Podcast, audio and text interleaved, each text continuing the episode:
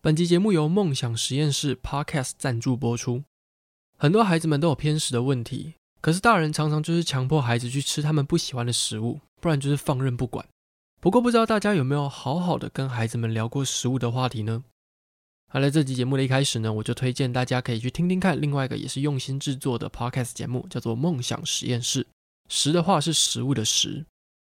梦想实验室这个节目呢，做了许多饮食的访谈，来宾有米其林甜点主厨，有专业的美食评鉴家，有临床营养师，也有在校园厨房工作的营养午餐厨师，还有喜欢自己做料理的艺人，像是海玉芬、陈德烈，或是公视神厨三师的主持人史达鲁。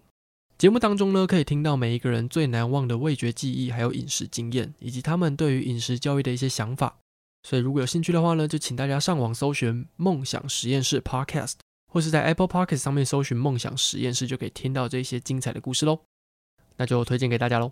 好，那我们就进入今天要聊的故事吧。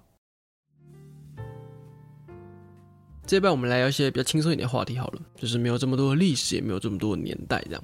这一半呢，我们来聊一些跟食物有关的都市传说。那很多时候呢，食物其实不单纯只是拿来当做填饱肚子这个功能而已，食物有时候也会被当成某一种信仰。譬如说呢，考试之前一定要吃包子跟粽子，或是你不能把任何跟凤梨有关的食物送给医护人员等等的。可是我觉得台湾最独特的食物信仰呢，哎，对，就是乖乖。所以今天这集呢，我们就从乖乖开始聊吧。我对乖乖的第一印象呢，其实是玩具，不是食物。现在的小朋友应该没有在乖乖里面看过玩具了吧？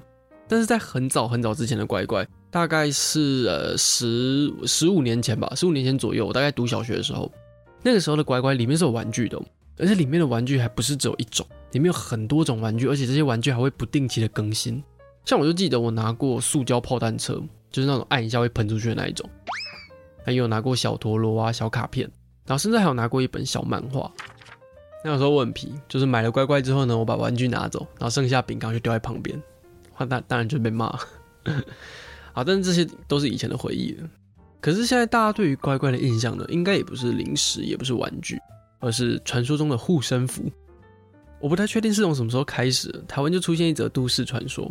那据说呢，只要把乖乖放到机器的旁边，机器就会乖乖运作，设备就不会宕机，实验都会很成功。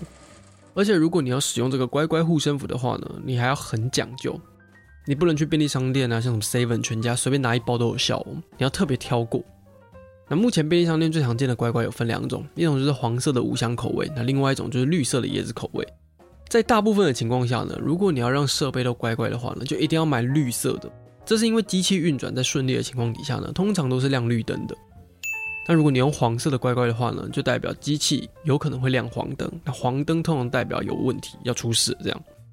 可是有一些机器会放黄色的乖乖啦，因为黄色的灯号对这个机器来说呢，才是正常的颜色。而且，就算你选对了颜色，还不一定有用。有时候一包乖乖呢，并不能让机器真的乖乖。可是，如果一包乖乖不能解决的问题的话呢，那就用两包乖乖，甚至是三包乖乖。我前一份工作呢，是在剧场做灯光技术相关的工作。那在彩排之前呢，我们这些技术人员就会在侧台啊，还有控台区摆一包乖乖。而如果彩排出问题，然后检查之后会发现，哎，奇怪，一切正常啊，那该那个问题到底怎么来的？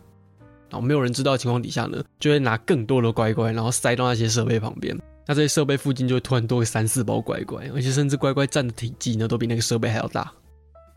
那除了买对颜色或者是摆很多包以外呢，你要买对有效期限，绝对绝对你绝对不能用过期的乖乖。而且你只要用过期的乖乖的话，不管你放几包，你一定会出事情。那因为有些设备呢，它是长期运转的，那可能开机之后呢，就会连续运转个大概两三年左右。过程中呢，如果你乖乖过期的话，也要马上换一包新的哦，就代表你非常尊重这个设备。这个道理就跟你在拜祖先的时候一样，你不会把过期的食物拿给祖先吃吧？而且还整个专案或实验或是演出结束之前呢，你是绝对不能吃掉那一包乖乖的，不然你会出事。也跟拜拜一样的道理，就是你不会拜拜拜到一半，然后突然去跟神明抢食物吃吧？而且这一项台湾独特的乖乖信仰呢，还登上了英国的 BBC 网站。那一阵子呢，在网上就有人说。完了，台积电最大的秘密被人家发现了。而且有些电子厂的实验室呢，本来是禁止食物的，但是却会为了乖乖来打破这一项规则。但的确还是有一些规定比较严格，然后完全不能有食物的实验室。这些实验室呢，就会把绿色的乖乖改成绿色的靠得住卫生棉，那据说也是有同样的效果。所以如果你有这样需求的话呢，或许可以试试看喽。它基本上就是个安心的，它没有任何科学证明，但就是你知道，心安总是比较好嘛。好，那聊完乖乖之后呢，我也想要聊一个也是台湾人很熟悉的食物信仰，就是包子跟粽子。身为一个从小学到国中到高中到大学都是在台湾的学校长大的人呢，我相信大家应该都会经历过各种大大小小的考试。那基本款的就是像什么月考啊、机测啊、学测，或者是这几年才出现的会考等等的。那除了这些重要的考试以外呢，还有针对这些大考所衍生出来的各种模拟考。这模拟考就是希望让考生可以在正式考试之前模拟一下，熟悉一下这种感觉。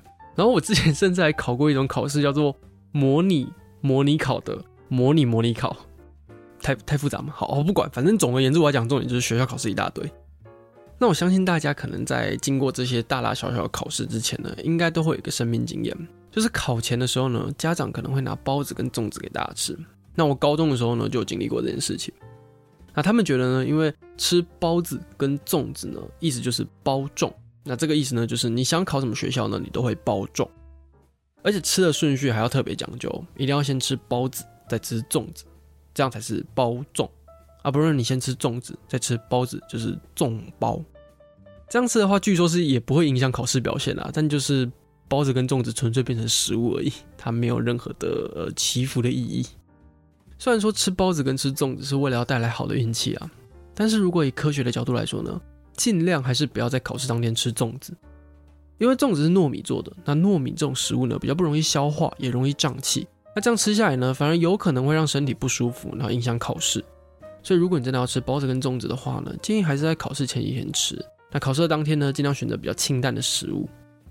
但是不是所有的事情，只要吃了包子跟粽子都可以带来好运哦。如果你在特定的场合吃包子的话呢，可能会出事情。就我刚才有说嘛，我的上一份工作是剧场的技术人员，我自己待过的那个剧组呢，就曾经在演出之前呢吃了包子，然后那一场真的直接出包。那是我大四的时候，然后大四那时候办毕业公演，我记得是第三场的演出吧。演出之前呢，就有人送包子来给我们吃，那大家就当然吃得开开心心的嘛，对不对？然后也没什么人有提出什么问题。结果在那一场呢，就发生一个非常大的包，就是在某一次的换景，然后这时候灯光系统突然出问题了。原本换景的时候应该是要登岸的，然后侧台的工作人员要上台啊，换很多道具啊，然后什么人要下场啊，演员要下场啊，等等的。结果有一颗 LED 灯呢，就突然失控，然后开始乱闪，而且它不止乱闪哦，还一直换颜色，整个台上就跟夜店一样，没什么差别，所以整个换道具的过程呢，都被看得一清二楚，就超级尴尬。所以有些食物还是要看场合吃啊，不是说食物都有祝福的效果。